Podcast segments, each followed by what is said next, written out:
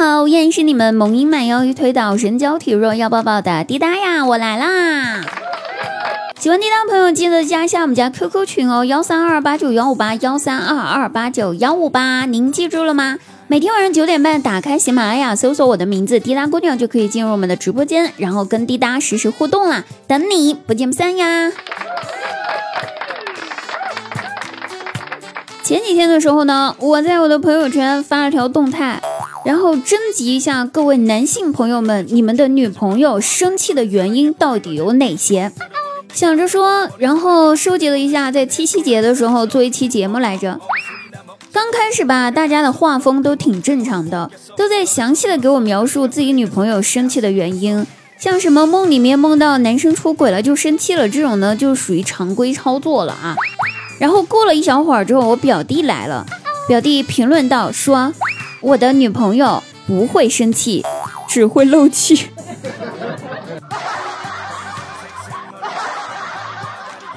那估计听到这儿，大家有点同情一下我的表弟，对不对？但是大家千万不要同情我表弟女朋友会漏气这件事儿，因为这全都是他自己作的。不作死就不会死，这句话一定是真理呀，朋友们。就打这个来说吧，去年的时候有一段时间，我表弟手头有点紧，因为疫情原因嘛，然后就想着说，打算把自己的次卧租出去给别人住。于是就在网上发了个合租的广告，后来过了两天，有一个长得漂亮、身材也不错的单身妹子，重点单身妹子来了啊！人家看了一下房子之后，当下就决定要租下次卧。合租两个月之后，人家妹子有一天跟我表弟说说，嗯嗯，我觉得你人品很好，对我呢也很照顾。不抽烟不喝酒，然后也不带人回来，你人真的很好，所以我想，你可以做我男朋友吗？你看看人家女孩子表白主动已经到这程度了，我表弟听了之后只是沉默不语。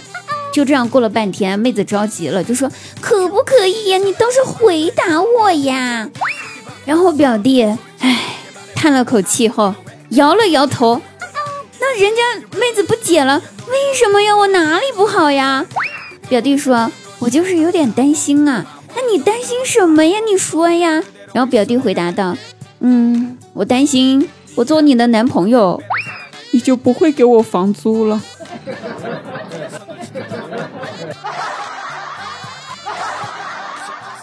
呸！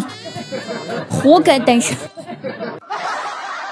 其实，就这种我表弟的令人窒息的助孤生的操作，这简直就不是第一次了。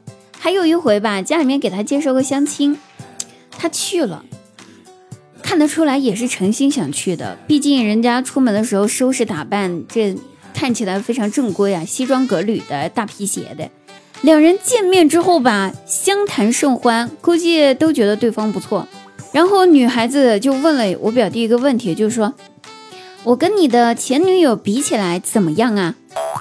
表弟思考了一下，回答道：“嗯，一个天上一个地下吧。”那人家女孩子觉得可能是夸自己，就说：“哎呀，我那么好呀，你这夸的我都不好意思了都。”然后表弟回答道：“不不不不不是，他去年出车祸去世了，在天上。”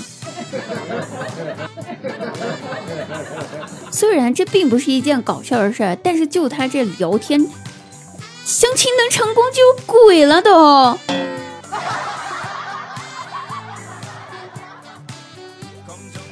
不过呢，要说到恋爱呢，哎呀，也是谈过的，二十多年了嘛，没谈过一次就说不过去，也是谈过的，但是呢。热恋的那段时间吧，有一天他跟他女朋友在家里面看那《荒岛求生》，看着看着吧，人家女孩子就问他说：“就说亲爱的，要是我俩被困在荒岛上了，连可以吃的食物都没有了，那咋办呀？”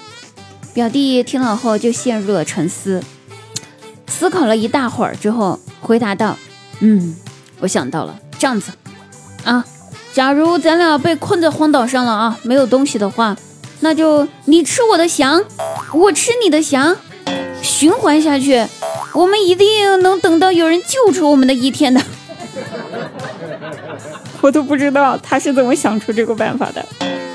人家姑娘听了后吧，就一直震惊的看着他，看了他看半天，不知道是该笑呢，还是该笑呢，还是该笑呢，还是该哭呢？然后，表弟就突然很认真的对这姑娘又说道：“说，亲爱的，你答应我啊，到时候你可不能耍赖，偷吃了我的翔之后不拉哟。”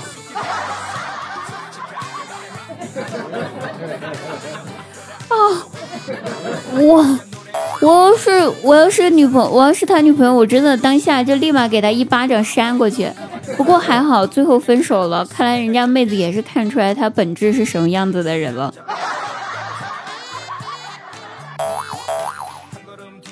不说我表弟啊，那说张大鸟啊，人夫妻生活的啊。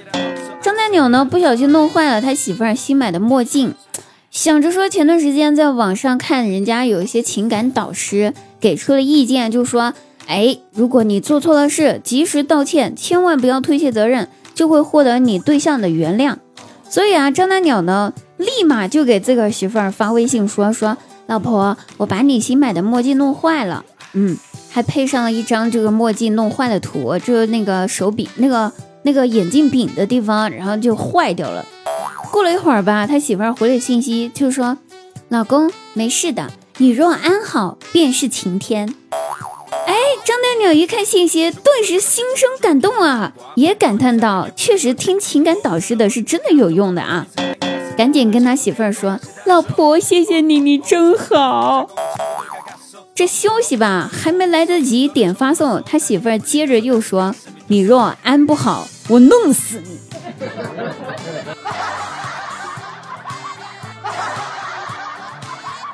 到底安得好还是安不好？这是一门学问。好了，各位朋友，本节目就到此结束了。提前祝大家七夕快乐！我们下期节目再会啦，晚上直播间不见不散，拜拜。